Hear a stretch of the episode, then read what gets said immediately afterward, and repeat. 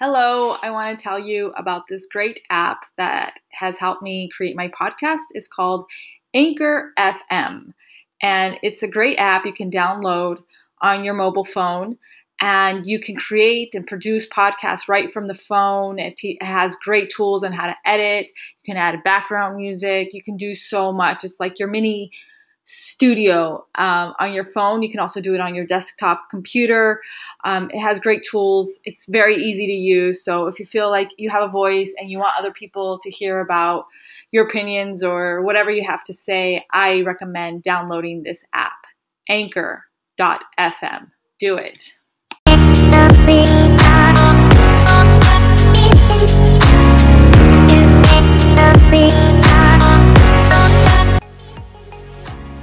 Hola, esto es el Human Chaos Podcast, en cual entrevisto a gente que conozco, sea amigos o familiares o personas que acabo de conocer en un evento o hasta en la parada de autobús. También hago reportajes sobre temas que afectan a nuestro mundo de una manera. Como periodista yo soy de la idea que cada uno de nosotros tiene una historia importante que contar, sea grande o pequeña, y cada uno de nosotros puede aprender algo del otro. No tienes que ser famoso, ni reconocido en tu barrio. Solo tienes que ser un ser humano que tiene una historia que aporte algo, sea el sentido del humor, felicidad o que enseñes a alguien cómo mejorar su vida. Puede ser tan sencillo en como enseñarles cómo cortar un tomate mejor. Ya hay suficientes historias malas, tristes y corruptas que escuchamos todos los días en las noticias. Este podcast es para que veas lo bueno del mundo. Y yo siempre digo, hay más bien que mal. Y la razón por qué lo llamo Human Chaos es porque el caos significa que estás vivo, con imaginación, con ideas flotando en tu cabeza. Y yo quiero compartir ese mundo maravilloso que tienes en esa cabeza. Así que, bienvenidos.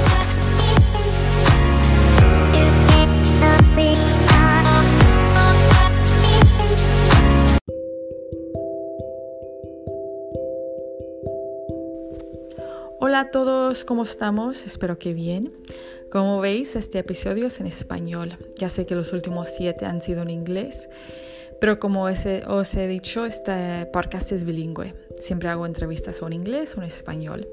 Y este podcast también está evolucionando, así que igual tendré dos podcasts.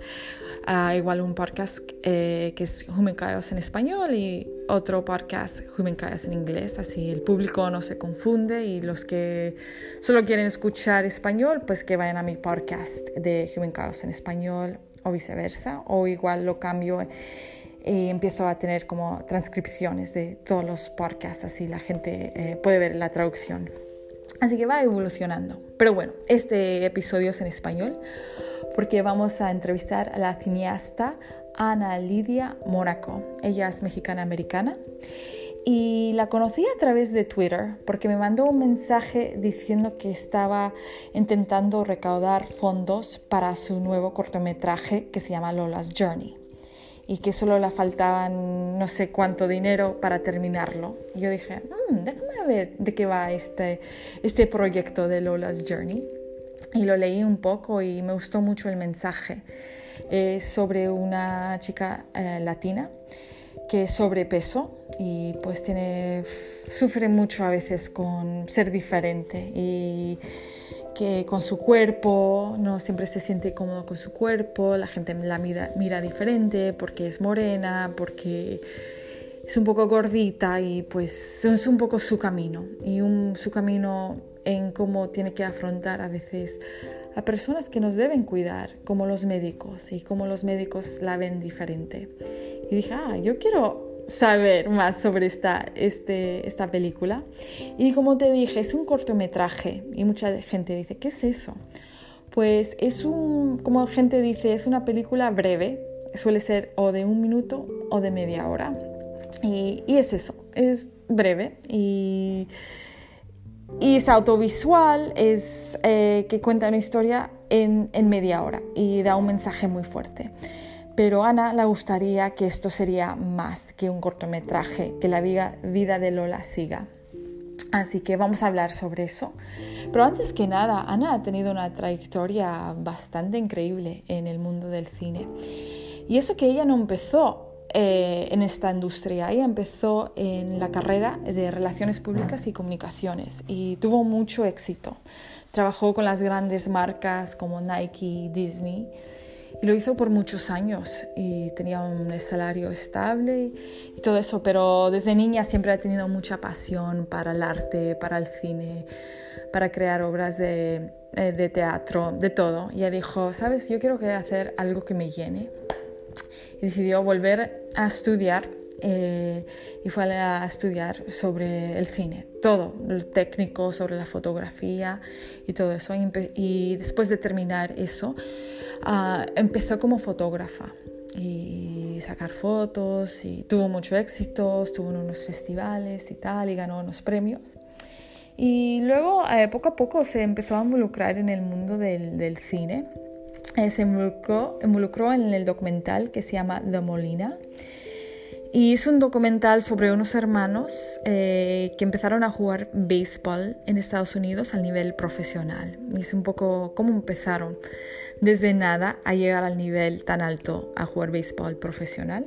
Y ella hizo esa película porque el Museo Smithsonian en Washington, D.C., la capital, la dijo, queremos, eh, vamos a tener una exposición sobre la historia latina, sobre todo sobre los latinos aquí en Estados Unidos y les encantaría presentar este, un documental sobre estos hermanos, los, los Molinas. Así que Ana se involucró en ese documental y pudo presentarlo en el, en el Museo del Smithsonian de la Historia de Estados Unidos.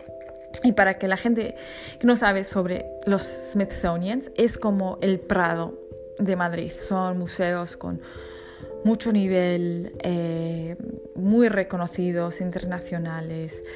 Y ahí está toda la historia de Estados Unidos, eh, historia de la ciencia. Y nada, ella tuvo el gran honor de presentar este documental.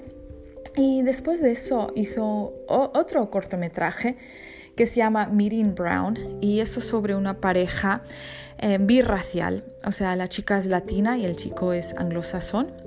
Y es un poco sobre cómo su relación, qué diferente a veces es casarte con una persona de otra cultura. Y es un poco este, esta, esta pareja, cómo lleva las diferencias. Y, nada, así que he estado involucrada en proyectos muy, muy importantes con mensajes poderosos.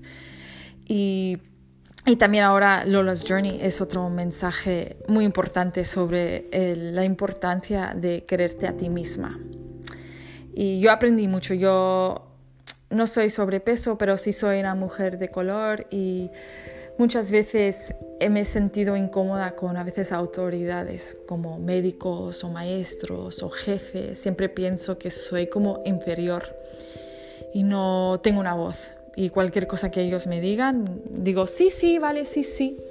igual como nos han enseñado que los padres, los médicos, los maestros, los jefes siempre tienen la razón y tú no sabes nada. Y me gustó eh, ver esta, este cortometraje de Lola's Journey, que era una mujer que decidió, ¿sabes? Yo sí sé algo, así que voy a luchar por mí misma, porque yo sé cómo me siento en mi cuerpo, yo sé ciertas cosas. Y, y me gustó bastante. Y como dice Ana, quiere seguir la, esta historia de Lola. Y una cosa que me gustó mucho de Ana, aunque ella es eh, mexicana-americana, ella le gusta hacer películas de todo, porque muchas veces decimos, bueno, es latina y muchas veces latinos tendemos a veces a hacer películas siempre de narcotraficantes, sobre el, tema de la inmigración, las mujeres que trabajan en el campo o trabajan limpiando casas y Ana quiere hacer películas diferentes, o sea, es muy orgullosa de su cultura, pero también es un ser humano y le gusta películas indies, películas europeas, películas de diferentes temas y quiere seguir haciendo eso y que la gente le vea como Ana, no solo latina. Y yo siempre he dicho mis podcasts, hice un episodio que odio las etiquetas, que porque eres de cierta raza o de cierta edad, o porque te vistes de cierta manera, o porque te gustan ciertos políticos, o porque vas con ciertas amigas. Eres de, de esta manera y somos muy diferentes. Y es un poco el mensaje de Lola, que ella no es blanco ni negro. Hay un poco gris en la vida de Lola. Así que vamos a hablar con Ana sobre todas las cosas que ha hecho, cómo empezó en este mundo del cine y cómo la podemos ayudar en que ella sigue ah, haciendo estas películas con mensajes tan importantes. Así que en unos minutos vamos a tener la entrevista con Ana.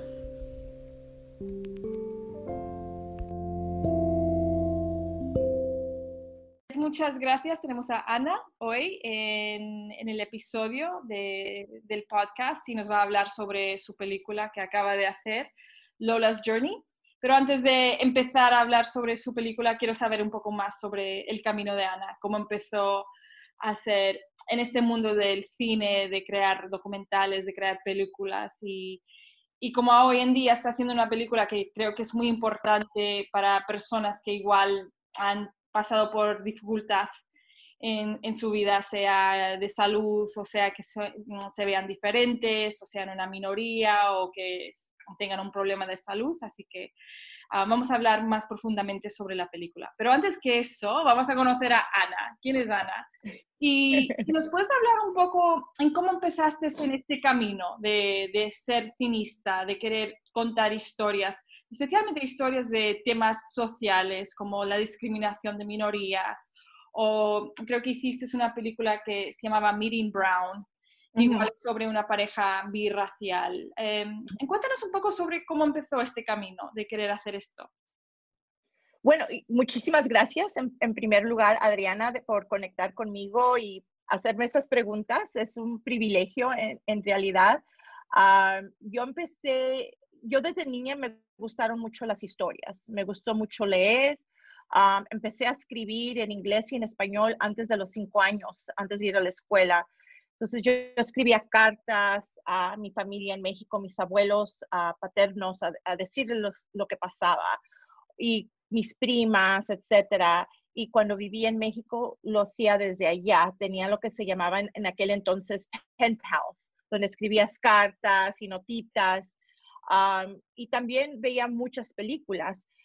cuando viajaba a México veía muchas películas de la época de oro de México, uh, mucha película argentina, española, francesa, italiana, porque las pasaban en, México. Y cuando regresaba a Los Ángeles, si veías PBS, que era el, que era el canal que pasaba muchas películas antiguas, veía películas viejas americanas también.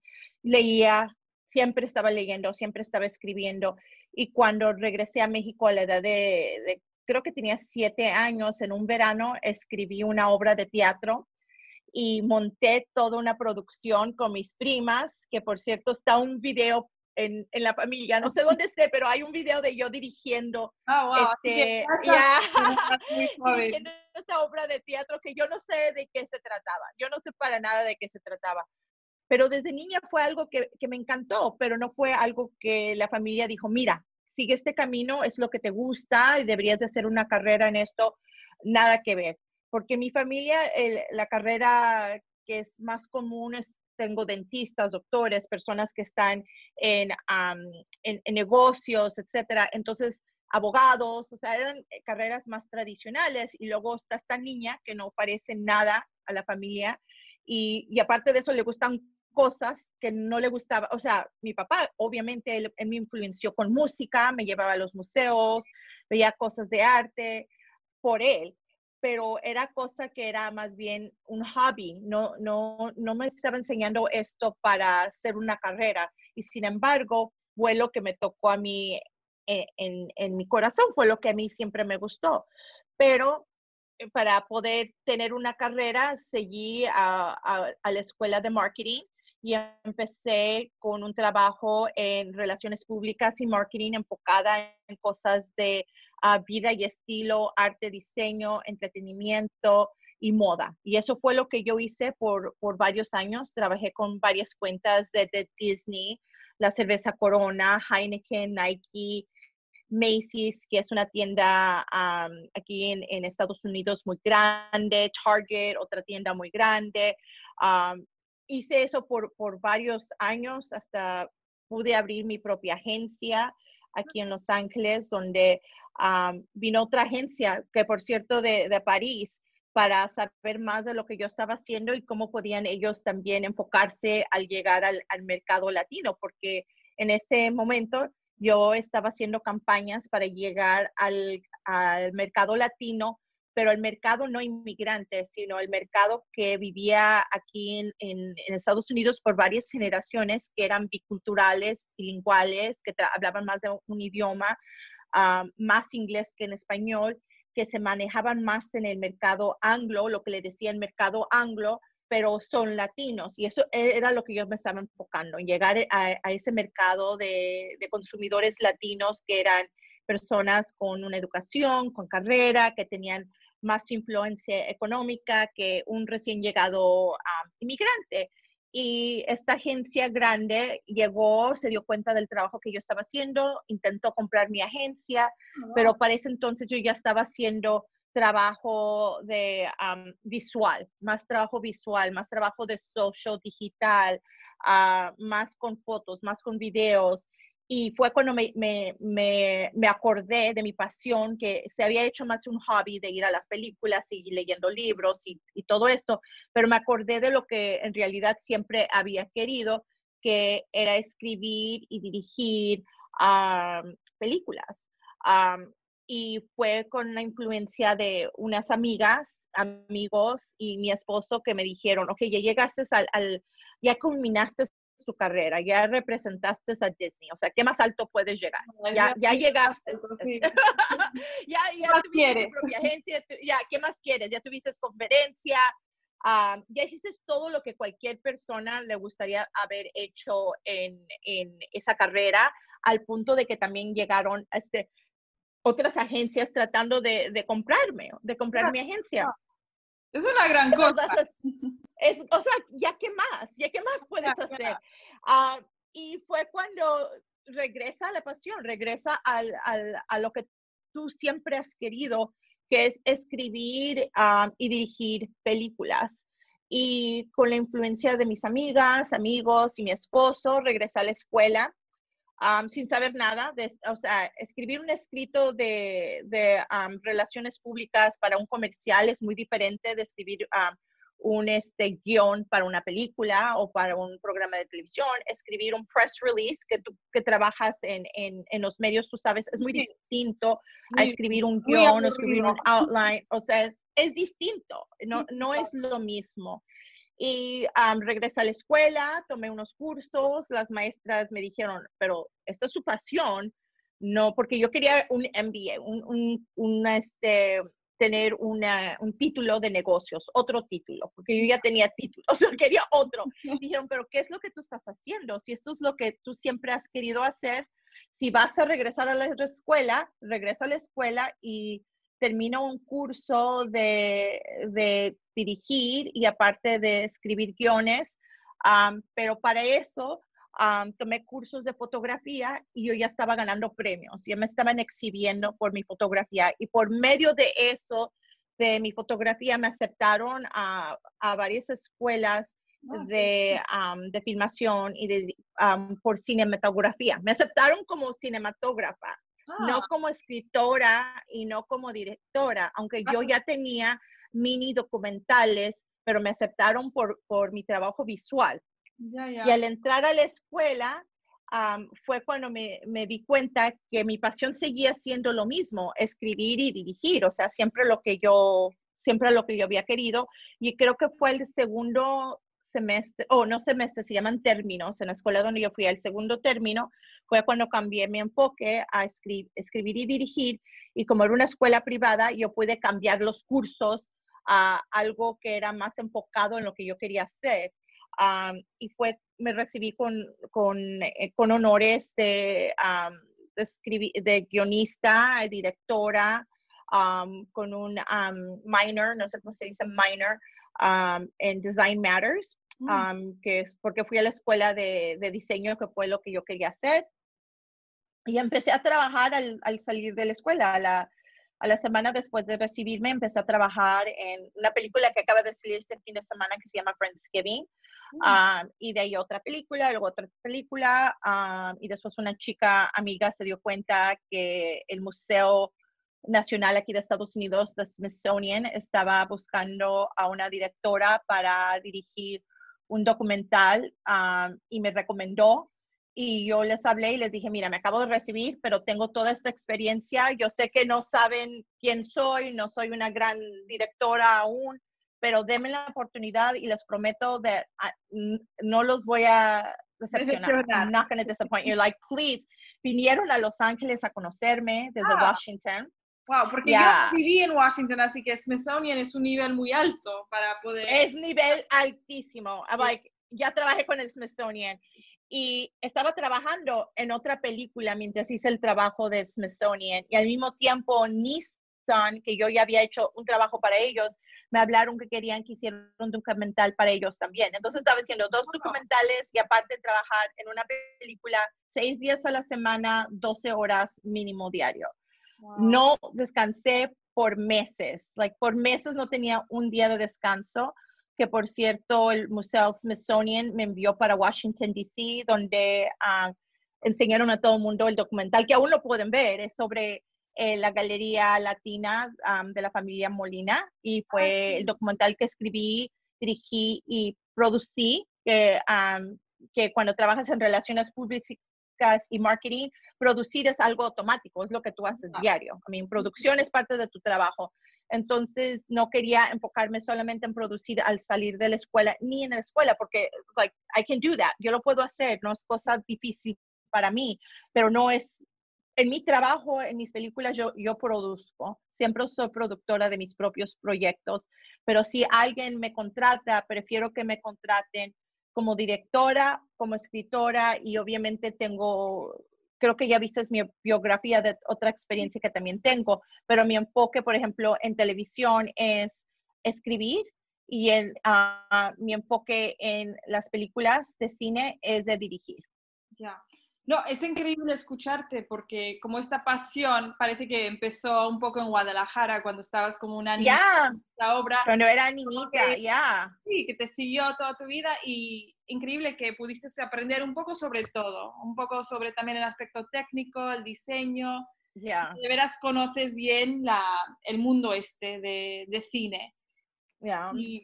Porque es tu, cuando es tu pasión, no lo sientes que estás aprendiendo, sino es parte de lo que te gusta. O sea, a mí siempre me gustó leer, siempre me gustó escribir, no es algo que tengo que intentar, o sea, es, es difícil intentar describir un guion porque es completamente distinto, es un, uh, dicen, it's a craft, mm, es muy distinto que escribir un, un um, press release Claro, toma más tiempo contar la historia. tiene muchos aspectos a ello, sí. Tiene muchos aspectos que muchas personas dicen, pero si tú sabes escribir, tienes varios, este, te has recibido de la escuela sobre esto y es, y es muy buena. Digo, sí soy buena en escribir press releases, pero creo para escribir un, un guion es muy, muy distinto. Mucha gente cree que lo puede hacer porque dice, oh, yo te puedo contar una historia, es lo mismo. no, no, los, no, lo mismo. En especial si quieres hacer una película estilo Hollywood, que es muy distinto a una película estilo española, un estilo este, italiana, que son el, el tipo de películas que yo más me gustan y ya sea porque crecí con esas películas o porque en lo personal es, lo que me gusta, ah, más que una película típica americana, like big blockbuster. Eso no es lo que me gusta. Me gustan más las películas íntimas, más personales, que tengan ya un principio, un, un, punto medio y un final. Y el final no tiene que ser así corte y final, sino porque la vida nunca es corta y final, sino que puede ser un poco ambiguo. que a mucha gente no le gusta, pero a mí a mí me encanta, a mí es, lo que más me gusta. y es un estilo un, poquito distinto. Creo que con la gente que se, que se educa un poquito más con, con, el estilo de películas puede ver, oh, ok, quizás sí me gusta este tipo de final, que no es un final así blanco y negro, es un poco gris. Claro. Me gusta el gris. No, a mí también, porque muchas veces Hollywood siempre termina con la historia feliz, ¿no? La mujer consigue el hombre que siempre ha querido, o el, enemigo se ha muerto, así que siempre es como ese final. Y a mí lo que me gustan más es como las películas más como indies, que se puede decir, o las películas más mm. europeas, que siempre te dejan pensar. exacto, exacto.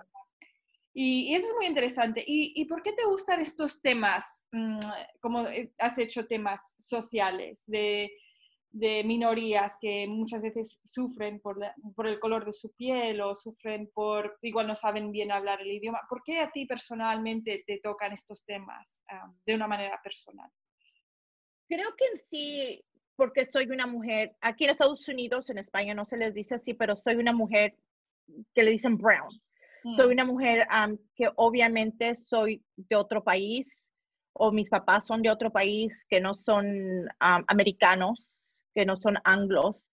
Y cuando tú ves la televisión, ya sea en México también y en Estados Unidos, tú siempre notas que la, ya sea una persona indígena, que sí existe en, en, las películas y, en, en, los programas de televisión mexicanos al mismo tiempo que en Estados Unidos, pero siempre están en una posición pobre, siempre están sufriendo.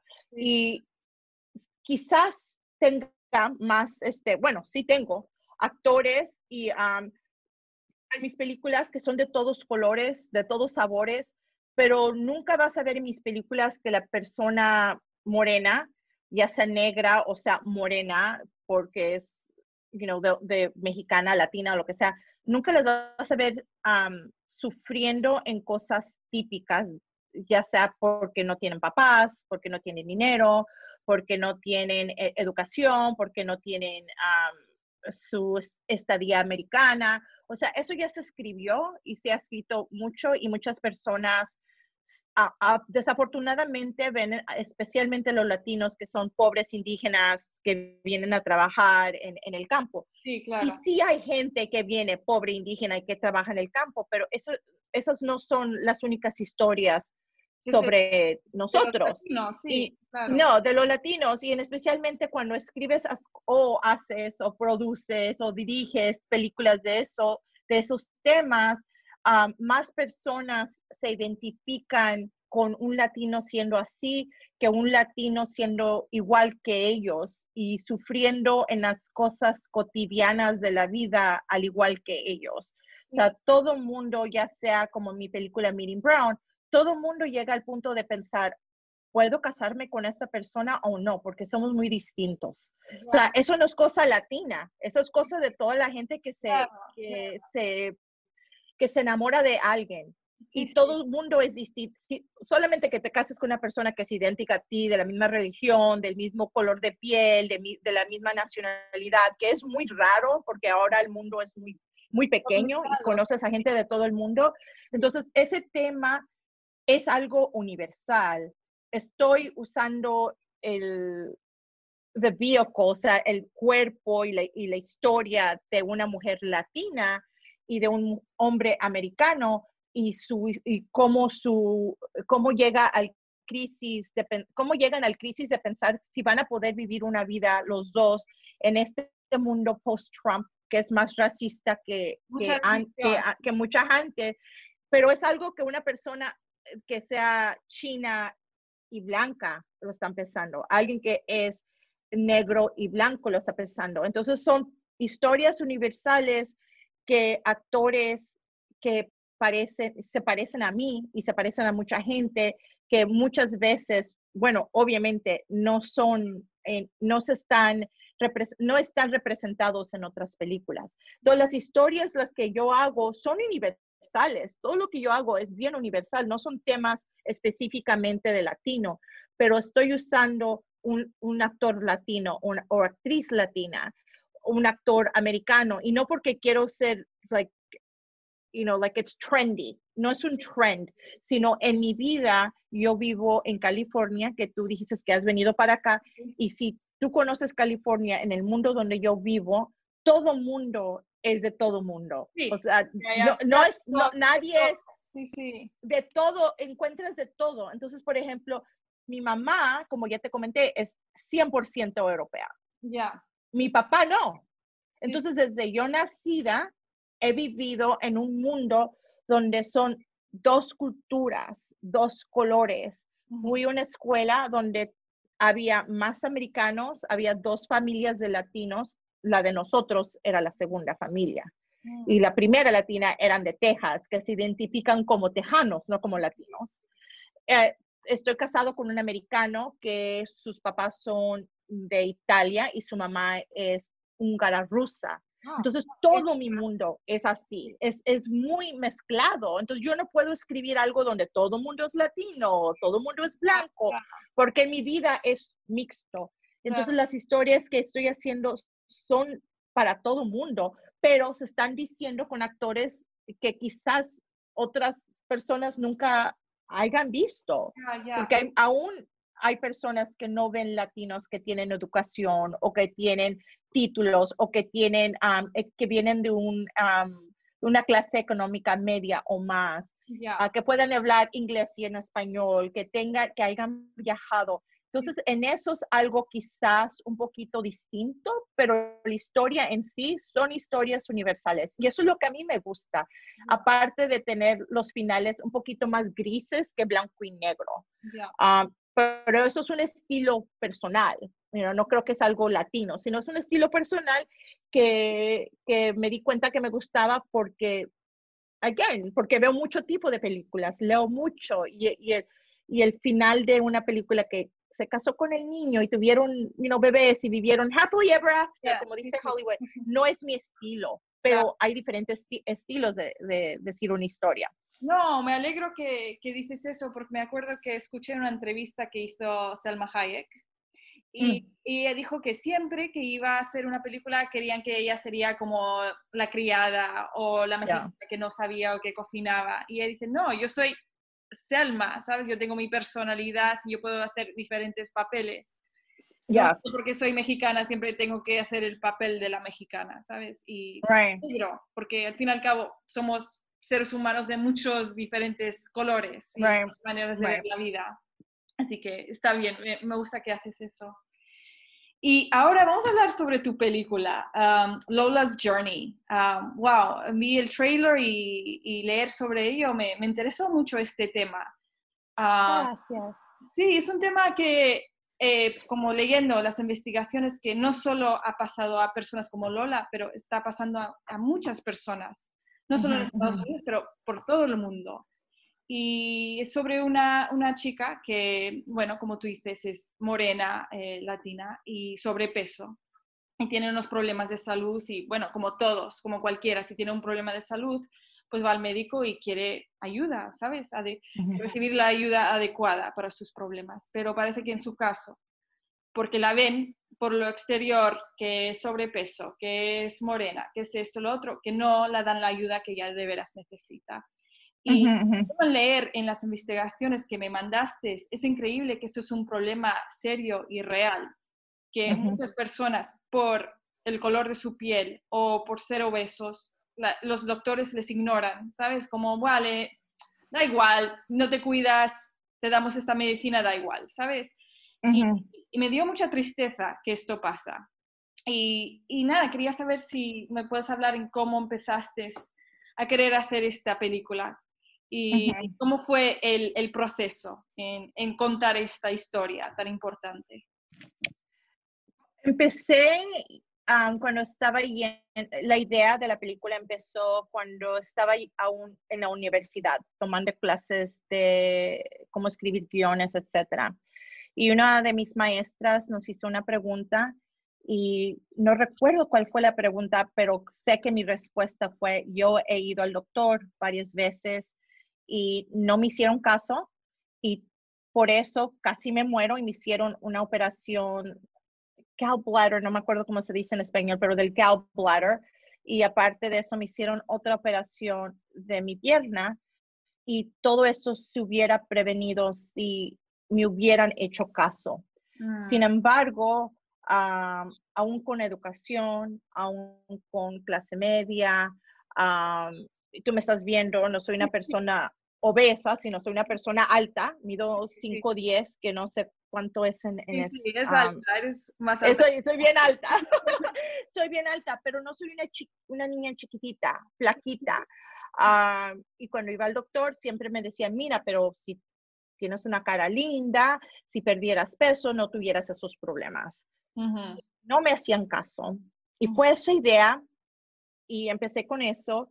Ah, y, el, y el guion que escribí fue completamente distinto al guion que filmé, porque con tiempo am, lo que hice fue investigación y escribí con, me, me comuniqué con varias personas que habían sufrido ah, vías um, médica, like medical bias, Como y encontré, sobre su, su físico, ¿no? De ser... bueno, no solamente era de su físico, me di cuenta que eran mujeres y que no solamente eran latinas, que también eran afrolatinas, eran asiáticas, eran anglo. Sí, sí. y, Ah, tam- y tambi- y también americanas, que habían, bueno, obviamente más las minorías que, american que um, anglos, ah, que habían ido al doctor y que muchos años no les podían diagnosticar lo que estaba mal. Muchas de ellas sufrieron casi cáncer, cáncer, Sí. operaciones como yo. O sea, entre más investigaba, más me daba cuenta que esto era algo que pasaba frecuentemente. Pero algo que salía en todo, en todas las conversaciones que tenía era de que todas nosotras, si nos quisiéramos un poquito más y si tuviéramos más autoestima y creyéramos en nuestra voz, hubiéramos parado el proceso más temprano. Mm. Creímos en un doctor, en la familia, en los amigos, más que nosotros. Sí. Y en eso, al, al hablar con, con todas estas personas, me di cuenta que el problema, obviamente, el, el- el, los médicos, los doctores, hospitales, sociedad, tiene un problema al no am, creerle a una persona cuando dice, tengo un dolor, algo está mal, y dice, bueno, pero quizás si perdieras peso, Mm, quizás si comieras algo distinto, esto no pasara. mm, Am, y obviamente pasa más con las personas am, de color y con las personas obesas, obviamente, pero esto pasa con todo mundo. Am, y me di cuenta que lo que yo estaba escribiendo era una historia de, de amor propio, mm, una historia de self-advocacy, de cómo, cómo, am, cómo a ti misma. prote- protegerte a ti misma cuando estés enfrente de alguien que diga si no están, no tienes nada mal. Sí, sí. Y con el tiempo hubo una evolución de- del guion, de cómo era al principio, cómo fue al final. Y al final fue una historia de amor propio. Ah, que, que como te dije antes, lo que yo escribo es un, am, temas generales y muchas de las personas que se, que, que se vinieron al proyecto, que se unieron al proyecto, fue porque leyeron el guion y hasta hombres y me dijeron, yo me identifico con Lola porque yo pasé por un tiempo donde nadie me creía sobre eso y yo tenía, y no tenía que ser sobrepeso, o sea, nadie me creía sobre algo y yo tenía que creerme más, quería, tenía que quererme más Sí, sí. y para poder avanzar al, si- al siguiente capítulo de mi vida, porque estaba atada a- a- en ese momento. Y eso fue lo que terminó siendo Lola, fue, terminó siendo un- un- una película de, de amor propio ya. y en, en la, en el cual, en la cual se pueden identificar hombres y mujeres en la historia de Lola. Y sí usamos, obviamente, su sufrimiento de, de dolor y cómo la gente alrededor de ella no le hacía caso. Pero tú puedes decir lo mismo en tu carrera, lo mismo en tu relación, lo mismo en otras cosas de tu vida, pero el mensaje más importante es de que esas cosas pasan en, en varias este, etapas de, de nuestra vida. Y Lola al final cerró esa etapa, ese capítulo de su vida y ahora está lista para el siguiente capítulo de, de su vida. Ella no termina perfecta, ella no termina, like, como le dije a, a una de las actrices, no se convirtió en Lizzo, no se convirtió en un, like, Wonder Woman. Al final, Lizzo. Estaba viendo un documental sobre Lizzo ahora. Oh, eh, me encanta, pero para llegar a Lizzo son años de trabajo. claro, claro, claro. Son años de trabajo. Y en una película Hollywood, obviamente, eso hubiera pasado. Sí, Pero sí. eso no es el tipo de película que yo hago. Y además de eso, es un um, corto, corto de 15 minutos. Ah, 15 minutos, No sería, no sería creíble que una persona creciera tanto en tan poco tiempo. Tendríamos que ver su progreso. Ah, y, y al final el progreso es que Lola es Lola y Lola se acepta como quien es, se acepta su voz, se, quiere a ella donde ella está en ese momento, que no es perfecta, pero ella se, ella se siente más a gusto con sí misma al final de la película que al principio de la película. Y lo puedes ver en términos del color de la película. Y es lo que te dije, que aún estamos trabajando en el color, que al principio de la película la ves casi pálida y al final de la película la ves bien morena, porque eso es su color. Al principio de la película su pelo es lacio, al final su pelo es rizado. You know, al principio de la película ella se, todos los colores que ella usa son oscuros, son grises y al final ves colores. O sea, tú ves tú ves el, cambio de ella del principio al final. Es sutil, es bien sutil, pero al mismo tiempo es impactante porque la música, el color, lo que ella se pone, su maquillaje, su pelo, es, este, es la imagen de, la historia que, te va a satisfacer, que va a satisfacer a la gente, ya seas hombre o seas mujer. Es, es, un, es sutil, es bien sutil la historia. No, eso está bien. O sea, yo creo que esto es un tema muy importante. Yo misma me identifico que muchas veces piensas en una autoridad, sea médico, o sea maestro, y yo a veces me digo, bueno, ellos saben mucho más que yo. Yo puedo defender. ¿Sabes? Yo, yo qué soy, yo soy una chica, nunca he estudiado sobre cosas médicas, nunca he Y a veces cuando un médico me dice cosas, a veces como me congelo, como, ah, vale, tú digas. Y es importante, como tú dices, de tener ese amor para ti mismo, de conocerte que tú eres importante y tú sabes. Y siempre ser como proteger, como ser advocate, como tú dices. De, ya, protegerte a ti misma. Y no tener que hacer cambios drásticos, porque alguien me dijo, oye, y Lola va a perder peso al final, eso va a ser su, meta. dije, no, no, no tienes que perder peso para you know, para ser feliz. Hay gente delgadísima que, está, que no sabe cómo quererse, no tiene amor propio. Solo porque eres delgada no quiere decir que tienes toda la salud. Hay gente que muere y están súper delgadas y, y no porque estés gorda quiere decir de que no te cuidas y que no haces ejercicio. Claro. Unas personas tienen su cuerpo más robusto. O sea, yo haga lo que haga, coma lo que coma, vaya al gimnasio cinco o seis veces a la semana. Soy una chica alta, soy robusta, o sea, este es mi cuerpo, no va a cambiar, o sea, por más que intente. Y mucha gente trata de, de, hacer estos cambios drásticos y si eso te hace feliz, está bien, no te estamos diciendo que no lo hagas, pero para Lola, lo que ella tenía que hacer para llegar al siguiente, el siguiente capítulo de su vida era creerse, era quererse, era decidir de que su voz era más importante que la voz de todo el mundo de alrededor de ella. Y tuvo que pasar por varias cosas, como nosotros pasamos en el mundo. O sea, mucha gente eh, te pasa algo una sola vez y es todo lo que ocupas para aprender la lección. Y muchas personas ocupan muchas cosas que les pasen para aprender una lección. Lola ocupó varias cosas. Y creo que con eso nos identificamos más porque nadie es perfecto. Todos tenemos que tomar una lección aquí, otra lección allá. Y eso es lo que ella hizo. Ya, y eso es bonito lo que dices de aceptarnos tal y como, somos, porque a veces la sociedad quiere que seamos como perfectos, ¿no? Como, vale, tienes que hacer todos estos cambios, hay todos estos libros de audio ayuda para ser mejor. Ah, ayuda propia, como sí, sí a veces es difícil, ¿sabes? Al fin y al cabo es como, vale, así soy y puedo cambiar ciertas cosas, pero siempre voy a tener esto, ¿sabes? Estos defectos. Y, si los y no es de dejarte, para nada, no es de, como dicen, esa mujer es dejada, se dejó, no se cuidó. No, no es eso, no estoy, no estoy diciendo a la gente, ok, no te cuides, no vayas al doctor, no vayas a la obviamente si tú tienes un problema, tienes que cuidarte, tienes que, buscar ayuda para ese problema.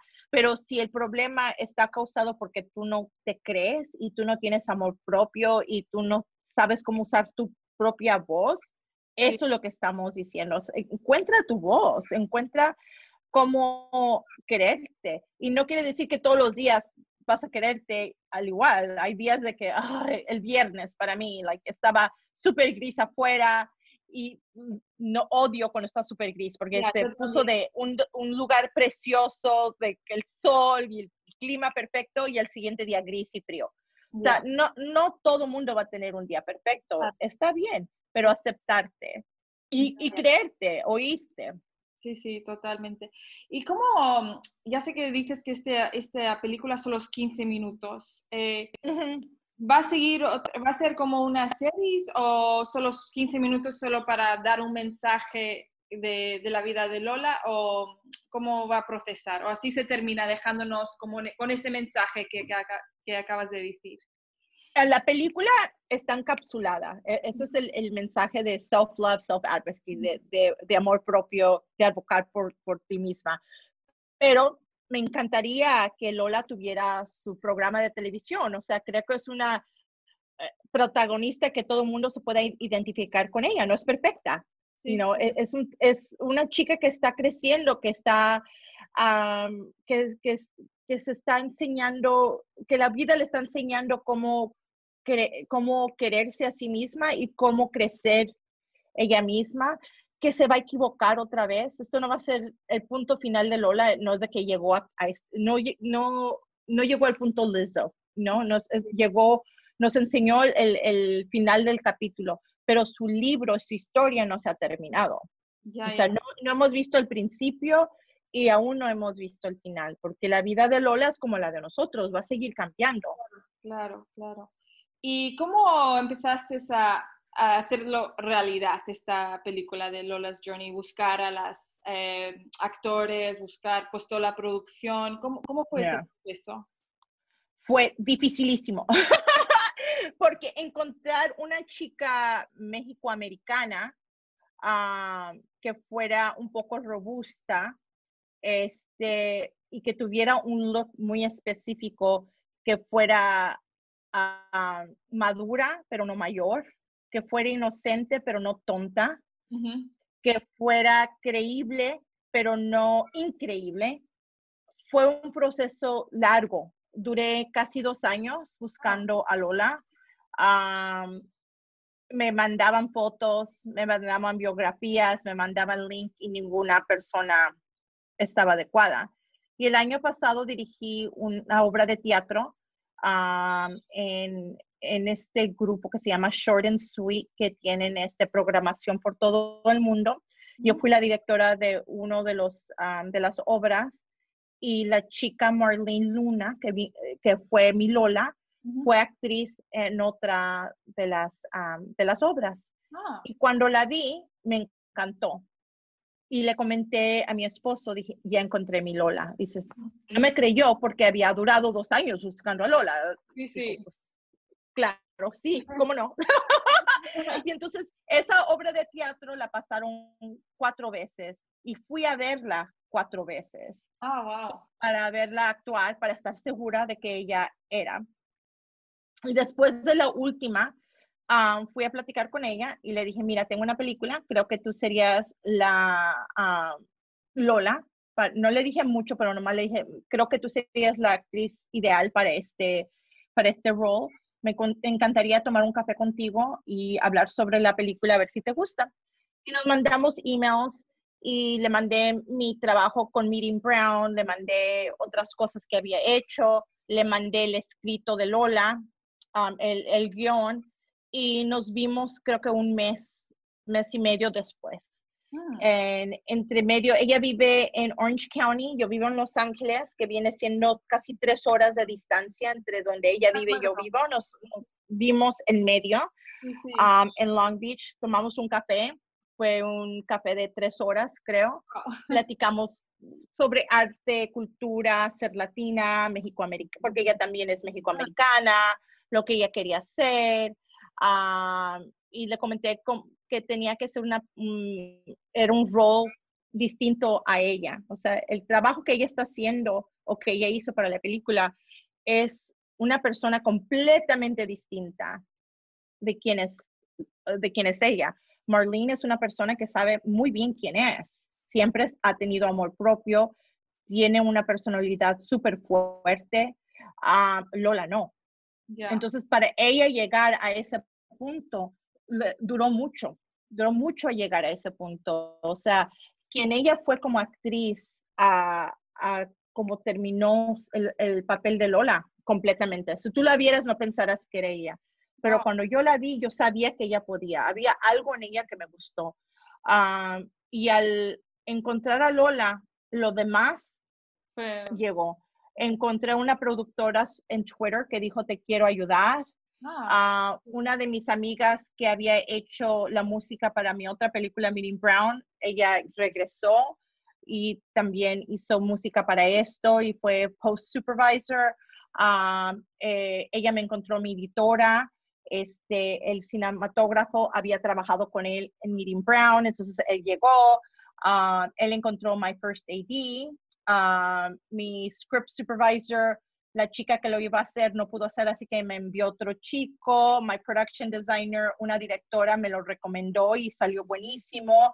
Um, the costume designer fue una chica que trabajé con ella, ella fue mi, mi, supervisora en otra película y lo hizo también. O sea, el chico que hizo el cabello, él es el que me corta el pelo a mí mismo. Uh, el, la maquillista la, la, encontré por un grupo de cinistas.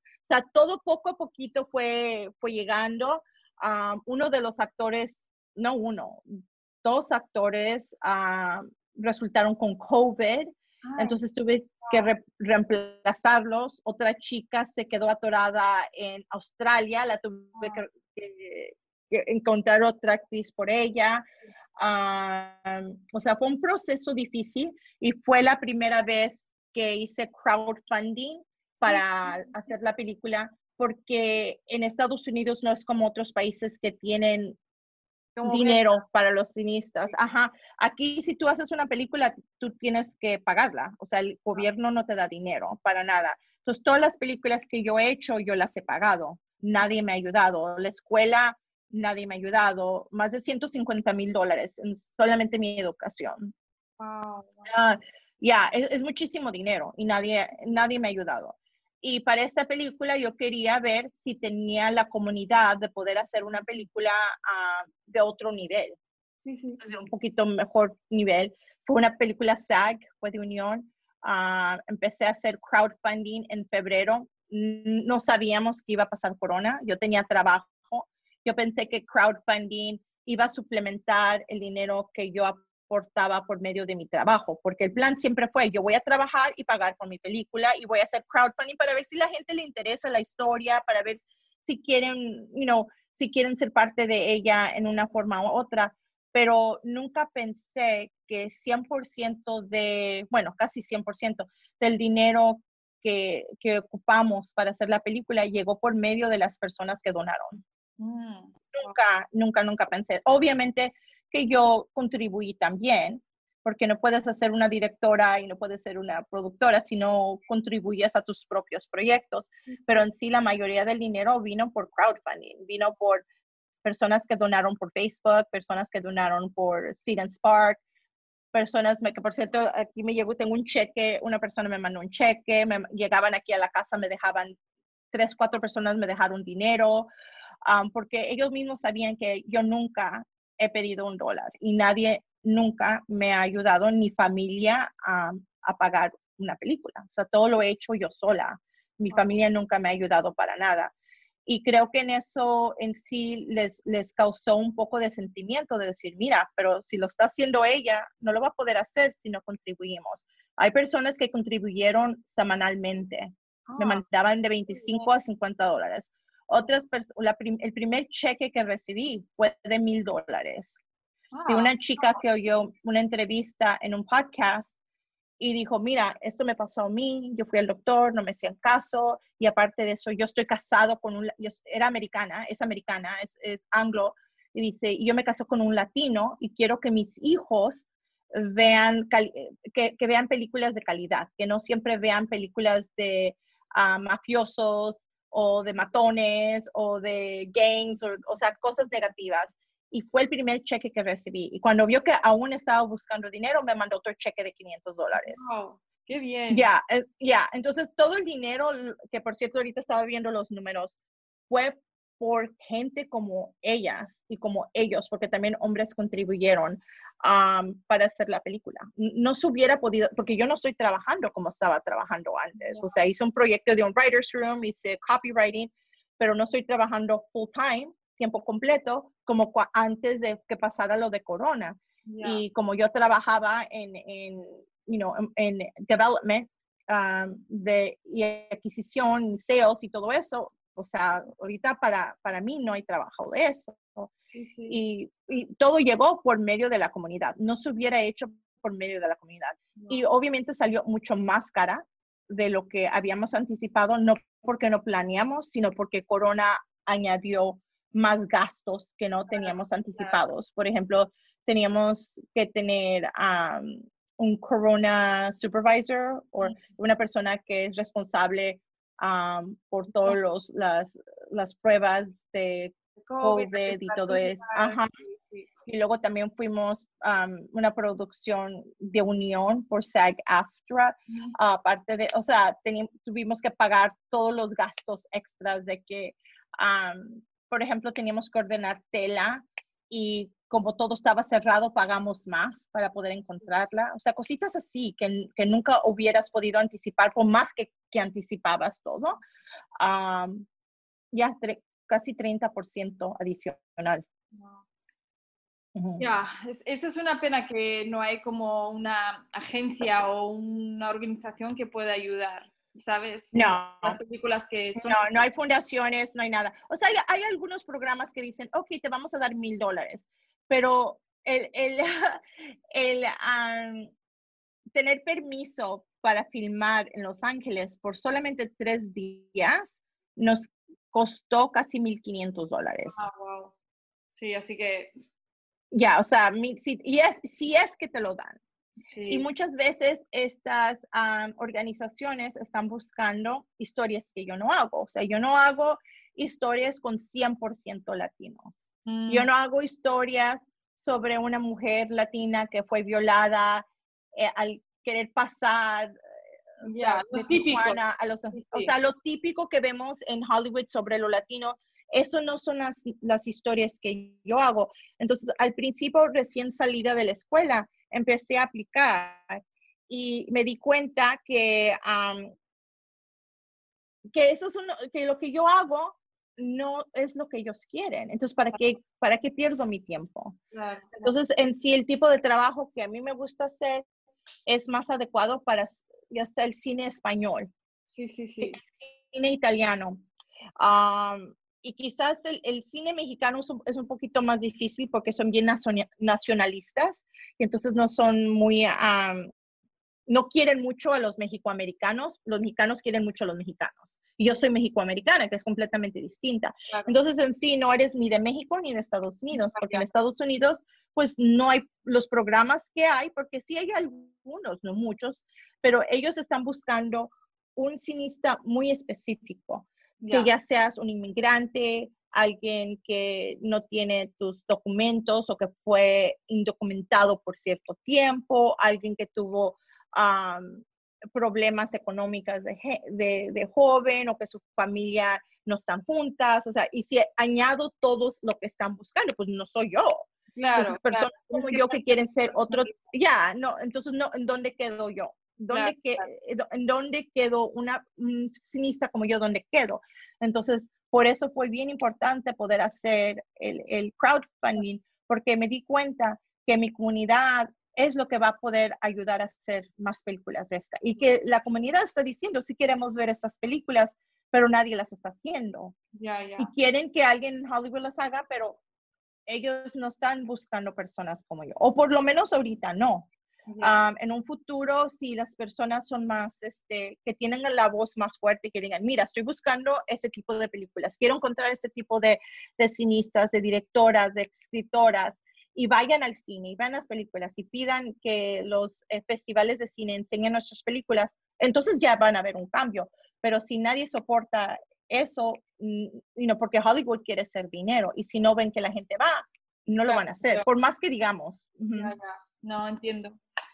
Pues nada, terminando un poco la entrevista, eh, ¿dónde quieres que llegue la película de Lola's Journey? O sea, ¿qué, qué es el, el, segundo paso? ¿Qué quieres que pase con esta historia tan, tan importante, con este mensaje que creo que como tú dices, no solo para los latinos o la gente de sobrepeso, es un mensaje para todos que puede ayudar.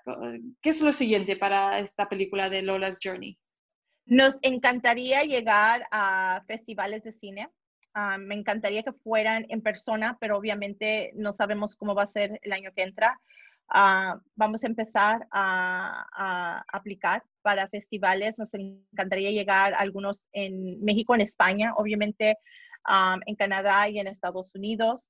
Ah, nos encantaría que una compañía de adquisición, ya sea HBO, PBS o Netflix o Hulu, comprara nuestra película para que más gente la viera y al mismo tiempo estuviera tan agradecida que alguien viera lo que yo pude hacer durante este tiempo con poco dinero, con poco apoyo, en una historia que obviamente mucha gente cree que nadie la quiere ver y que pueda venir a mí y decir, mira, nos encantaría que tú fueras nuestra siguiente escritora de otros, de, de, de, nuestro próximo guion. Nos, me encantaría que me llevaran a España y decir, ok, una casa de producción, nos gustaría que yo dirigiera una película y que hiciéramos una popularización, popularización con Estados Unidos y, España o Italia o, o México y llegar al, siguiente paso. Y con Lola, creo que como nuestra vida llegó al, al, final de ese capítulo de su vida, pero su vida no ha terminado. Así que me encantaría que su vida siguiera, ya sea en un programa de televisión o ya sea en otra película donde exploráramos un poquito más la vida de Lola, que viene siendo la vida de toda mujer, o, todo mujer que, se tiene que apoyar a sí misma al llegar a, cualquier meta de su vida. Ya, ya. Pues muy bien, bueno, como estoy en España, si alguien está escuchando y les gusta el cine, espero que, escuchen y igual, yo qué sé, y recibes un nivel de, alguien de aquí de España y que, te quiere apoyar, eso sería súper bien. Me encantaría, me encantaría. En especial si dicen, mira, está un festival de cine tal y tal y nos encantaría ver la película aquí o para poder nosotros enviarla ahí, si ya sabemos que alguien la quiere ver o que conozcan a alguien que, que les gustaría que yo trabajara con ellos, me encantaría. Como ya pueden ver, puedo hablar inglés y español. No, perfecto, perfecto. Pues muchas gracias eh, por contar tu historia y por hacer estas películas, porque hoy en día necesitamos esos mensajes importantes, que todos, como tú dices, sufrimos de una manera u otra delgada, gorda, latina, chino, todos tenemos nuestros, nuestras cosas. Así que gracias por dar voz a estas historias y, nada, pondré toda tu información, tu contacto para que gente siga donando a tu campaña de crowdfunding y que te apoye. Y, nada, siga adelante. Muchas gracias. Agradezco mucho tu tiempo, agradezco mucho que me hayas preguntado acerca de esta película y de mi trabajo, porque creo que con más gente que se dé cuenta de lo que estoy haciendo, más gente puede apoyar este tipo de, historias y cinistas como yo.